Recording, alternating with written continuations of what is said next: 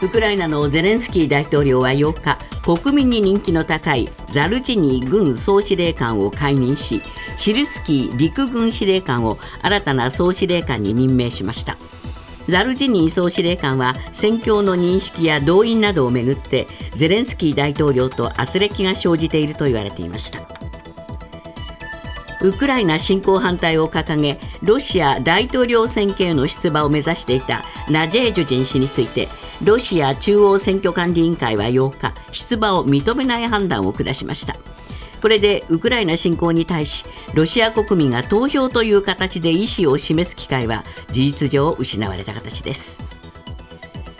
森山文部科学大臣は昨日の衆議院予算委員会で旧統一教会の関連団体の推薦確認書に署名したかどうかについてサインしたかどうか覚えていないと述べサインしたかもしれないとしたおとといの答弁を修正しました。また各種団体から200通を超える推薦書を受けたと明らかにした上で全て破棄したとしています。日本銀行の内田副総裁は昨日の記者会見で今後の金融政策についてマイナス金利を解除した場合でも緩和的な金融環境を維持する考えを示しました。ままた内田副総裁は会見に先立って行った講演で賃金上昇を伴う形で物価上昇率を2%に安定させるという目標の達成について少しずつ確実性が高まっていると強調しました。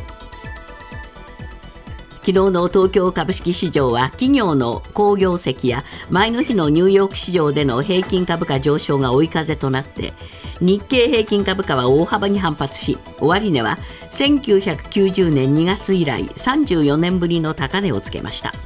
昨日の終値はおとといに比べて743円36銭高の3万6863円28銭でした。能登半島地震の発生後旧ツイッターの X などの SNS に投稿された嘘の救助要請に基づき実際に消防が出動したケースが少なくとも2件あったことが石川県内の各消防の話で分かりました。県警でも同様の出動が複数件あったといい出動には至らなかったものの確認に追われた例もありました。実際に緊急を要する被災者の対応に支障が生じた恐れもあります。熊による被害が今年度過去最悪となっている中昨日環境省の専門家による検討会で熊を四国を除く地域で指定管理鳥獣に追加する案が了承されました。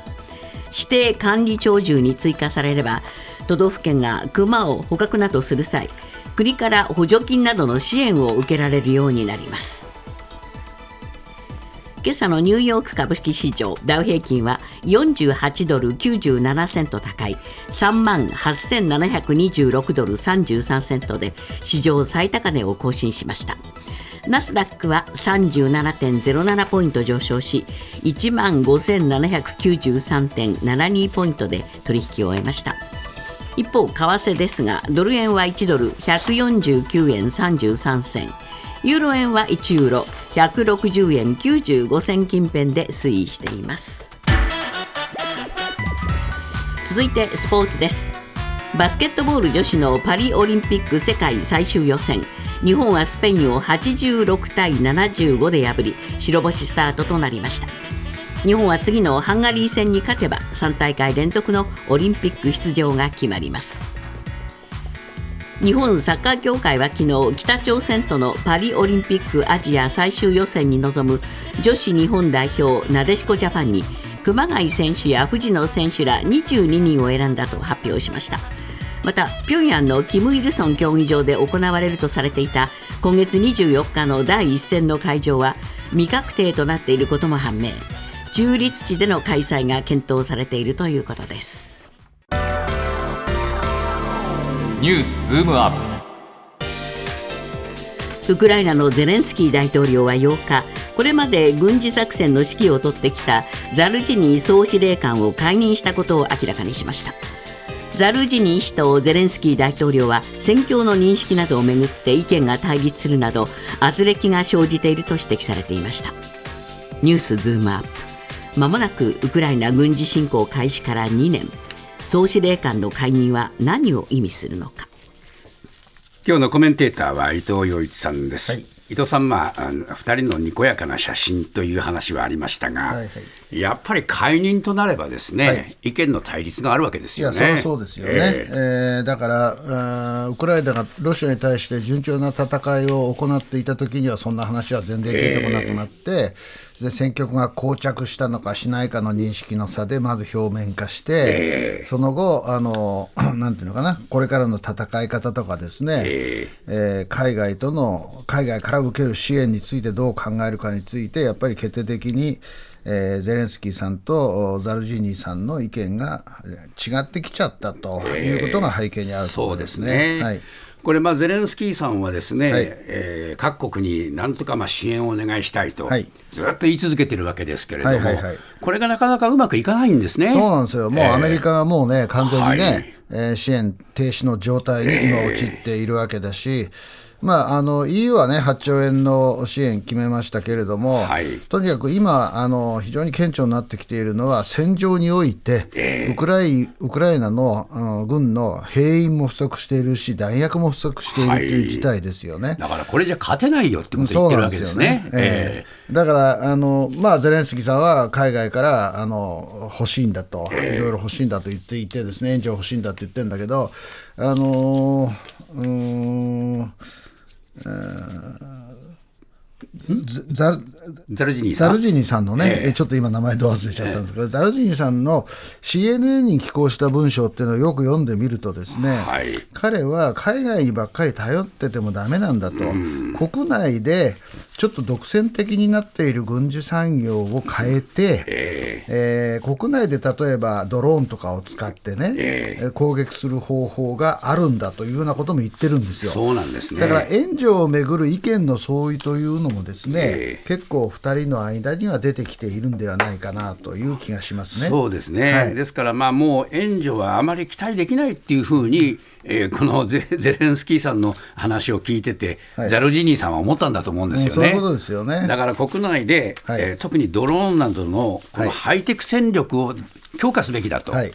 この辺のところはでも説得力ありますよね。これはね、私はね、今あの、番組の直前にゼレンスキーさんって、えあのなんていうかな、えーどういう考え方なのかわからない面があって、僕はね、どっちかというとあの、プロパガンダが好きな人だと思ってるんですよ。はいザルジニーさんっていう人は、まあ、ね根っからの軍人なので、あのしかもね、51歳ぐらいなんですよ、若いんですよ、今、年齢調べたんですけどね、で、そういうふうに考えていくと、やっぱり世代的な違いもあるのかなと。なるほど。えーいうふうに思っていて、だからシルツキーさんという人はあんまりよく知られてないし、僕もあんまりよく知らないんだけど、はいこの人は、ねうん、どういう考ー。え方を持っているかっていうのも一つのポイントかなというふうに思いますね。このザルジニーさんは、はい。言ってみれば大統領の選挙にもお影響を与えるんじゃないかといや言われてるんですよね。若い若いですし、えー将来があるし、国民に人気があるし、はい。まあ、あの男らしい顔立ちしててねね、やっぱり女性にはモテそうだなというのと、やっぱりそのなんていうのかな、これだけ人気があると、ゼレンスキーさんがむしろあの嫉妬を覚えたという可能性もありますよね。まあだからそういう意味で言うならば、まあ、2人の関係がこれからどうなるのかということですよね。はい。それを、まあ、ロシアはじっと見てるわけですから、はい。えーやっぱり攻撃、これから逆に言うと、ご激しくなってくる可能性もありますよね。直近でもね、主要都市に対する攻撃があったわけじゃないですか。はい、キーウやられましたものね。そうなんですよね、だからロシアはここチャンスと見ているでしょうし、えーはいだから兵員が足りない、弾薬が足りないっていう状況の中で、どうやって、あのなんていうのかな、打開策を見つけていくのかっていうのは、ウクライナにとって、はい。まあ、特にあのゼレンスキーさんにとっては非常に大きな、えー資金資金うん試金石となる期間が始まるということだと僕は思いますけどね。ニュースズームアップ昨日の東京株式市場で日経平均株価は一時800円以上値上がりし終値ではバブル期の1990年2月以来34年ぶりの高値を更新しました。日銀の内田副総裁がマイナス金利を解除する場合でも緩和的な金融環境を維持するとの見方を示したことで投資家の間に安心感が広がりました。ニュースズームアップ。日経平均34年ぶりの高値。日銀の発言をチェック。伊藤さん、まあ、このお最高値、どう見ますか？うんちょっと足が速いなと思っていますし、実はですねバブル前の高値っていうのは1989年の、え。ー、3万8915円なんですよ、でかなりそれに接近してきているんですよね。はい。だからあの私は昨日見ていてねまず東京市場で内田さんの発言がね、ええ材料視されてボーンと800円上がったじゃないですか、はい高値ではね。はいでニューヨークでね、その同じ材料でまた あの円が動いてるんですよ。そうですよねだから同じ材料で2回動くっていうのは、まあその材料はちょっと織り込みすぎかなという感じがしますね。はい内田さんが何て言ったかというと、要するにあの金融緩和っていうかですね、あの利上げはする、ゼロ金利は解除するんだけど、その後も緩和的環境が続きますよって言ったんですよ。だからそんなに急速にはもうその利上げしていかないよって言ったんですよね。でそれは何をみんなの何を正したかっていうと、ゼロ金利解除したら、その次はどんどん利上げするだろうって一般的に考えてる人が多いんで、そうはならないんだよっていうことを確認的に言ったんですよね。はい。だから、まあ、あの業界の人間にとっては常識的なことなんだけど、まあ、改めてそれが、それを材料にして買い上げたっていうのが昨日の展開かなと思いますね。そうですか、はい。まあ、先ほどちょっと日経のお記事をね、紹介したんですが、はい。外国人投資家、どう見ますか、外国人投資家はね、え多分ね、森本さんがおっしゃらなかったこと以外、